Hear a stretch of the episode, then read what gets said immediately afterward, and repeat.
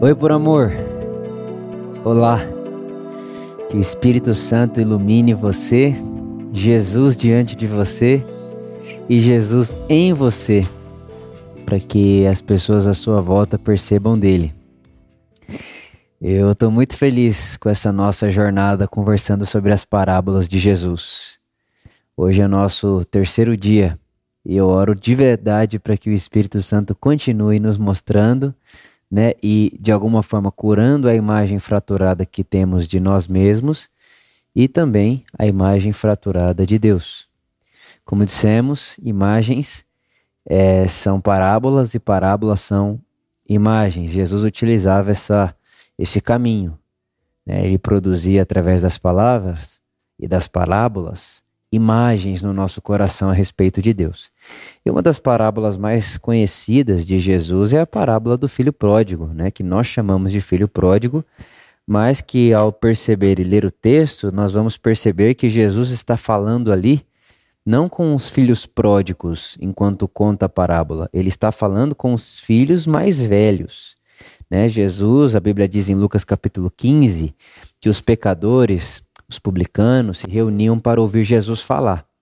E aí os fariseus, né, que os fariseus eram os estudiosos da lei, as pessoas que tinham acesso à Torá, conhecimento da Torá, eles começavam e ficavam criticando Jesus porque Jesus sentava com pecador, com publicano, com prostituta, com cobrador de imposto, né, com gente é, de todo jeito, que Jesus ele era impuro por isso, que ele tocava em leproso, que ele curava no sábado e todo esse negócio.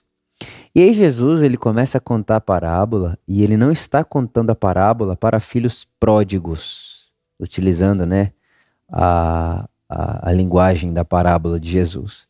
Ele está contando a parábola para filhos mais velhos. Então, para contextualizar você, a parábola é a seguinte: um pai tinha dois filhos, o mais velho, o mais velho e o mais novo. O filho mais novo pediu parte da sua, a sua parte da herança e foi embora de casa. E ele pega essa parte do, do, dinheiro, vai embora de casa e gasta o dinheiro com meretriz, prostituição, ou seja, com imoralidade. Ele gasta o dinheiro com o que não se deve gastar, ele gasta o dinheiro irresponsavelmente, ele gasta o dinheiro de qualquer jeito e aí ele faz essa confusão aí na vida dele.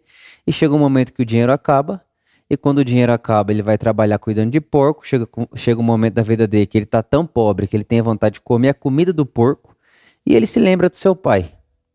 E quando ele se lembra do seu pai, a parábola de Jesus diz que esse filho mais novo pensa o seguinte: meu pai, ele tem muitos empregados. E até os empregados do meu pai têm comida de sobra. Eu estou aqui mendigando comida de porco. Eu vou voltar para casa do meu pai, mas eu não vou voltar querendo ser filho. Eu vou voltar querendo ser empregado. Só que enquanto isso está acontecendo, vale lembrar você que o filho mais velho, ele está lá, trabalhando todo dia, como escravo, inclusive, é o que a parábola vai dizer. Ele está lá trabalhando, né? acorda de manhã, trabalha, chega primeiro, vai embora depois, tudo esse negócio. Está trabalhando certinho, é um bom funcionário. Só que quando o filho mais novo, que está ali comendo a comida dos porcos, né? ou melhor dizendo, com vontade de comer a comida dos porcos, ele está voltando para casa, você sabe da história, o pai o avista de longe. E é muito interessante isso, que eu fico imaginando que todos os dias o pai ficava ali na varanda olhando para ver se era o dia que o filho voltaria. Né? Tanto que quando o, o, o, filho volta, o pai o avista de longe. O, o pai não é pego de surpresa. O pai vê de longe, porque ele estava procurando de alguma forma. Né? E aí esse pai, ele sai correndo. Ele sai correndo, ele abraça o filho mais novo. E aí o filho mais novo tenta ali reproduzir o seu discurso ensaiado, né? Pai, pequei contra o céu e contra ti, não sou mais digno de ser chamado seu filho. Trata-me como um de seus empregados. Ele tenta reproduzir esse discurso que ele tinha ensaiado no caminho, mas o pai nem deixa ele terminar de falar. Na hora o pai dá uma sandália para ele, pega a melhor roupa, dá para ele, pega o anel, põe no dedo dele, manda matar um, um, um boi para fazer um baita de um churrasco para celebrar a volta do seu filho, chama todo mundo e vamos celebrar. Em contrapartida, enquanto isso está acontecendo, o filho mais velho está trabalhando, porque ele era um bom funcionário. E ele volta, e quando ele volta, ele vê aquela festa acontecendo, né? Ele vê aquela festa acontecendo e ele pergunta a um dos funcionários do seu pai: O que está vendo? E o funcionário diz: Olha, seu irmão voltou. E aí o irmão mais velho não participa da festa. O irmão mais velho ele não entra para a festa. E inclusive o pai tenta convencer né, o, o, irmão mais velho de, de entrar na festa, mas a parábola Jesus deixa esse mistério. A gente não tem um desfecho da parábola. A parábola acaba com o pai chamando o filho e dizendo ao filho: Filho, tudo que é meu é seu, vamos entrar na festa. Né? E não, não sabemos ao certo né, como isso termina. Eu creio, inclusive, que é uma. É algo feito propositalmente por Jesus, né? Deixar isso aberto. É tipo assim, filhos mais velhos, como vocês querem terminar essa história? Né? E lembrando você que o público que está ouvindo Jesus falar são os irmãos mais velhos. São os irmãos mais velhos que estão dizendo absurdos a respeito de Jesus e quem vê Jesus vê o Pai, ou seja, está dizendo absurdos a respeito do Pai, porque está vendo o Pai abraçar os filhos mais novos que escolheram gastar a vida de jeito de jeitos estranhos, de maneiras ruins, de maneiras uh, pecaminosas, sujas, né? E aí Jesus ele olha para tudo isso e diz assim: e aí? Que tipo de filho vocês querem ser? Né? E é muito interessante eu contar para você isso, porque existe uma tradição em Israel que se o irmão mais novo some, o irmão mais velho precisa ir obrigatoriamente atrás desse irmão mais novo. Mas não é isso que acontece na parábola.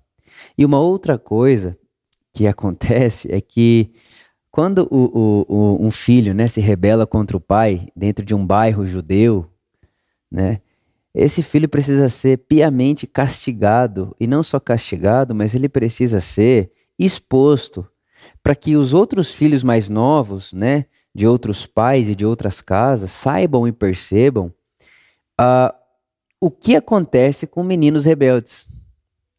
Inclusive, quando esse filho volta para casa, tudo que todo mundo espera é no mínimo um baita castigo. Para ele mostrar, para aquele pai, aquele patriarca mostrar para o bairro, para os seus funcionários, para o seu filho mais velho, o que, que acontece com o rebelde. É por isso que na tradição de Israel eles apedrejavam as adúlteras no meio da rua, né? Para mostrar para as mulheres o que acontece com uma mulher adúltera.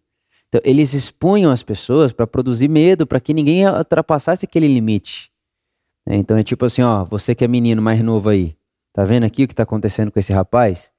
Ou você cuida e obedece seu pai, ou é isso que vai acontecer com você.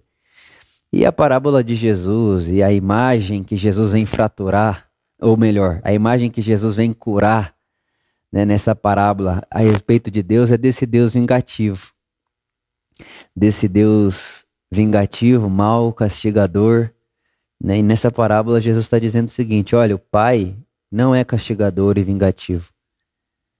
O Pai de vocês, ele está à espera de vocês.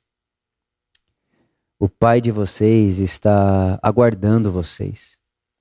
E não está aguardando vocês com um chicote, mas com um banquete, uma festa.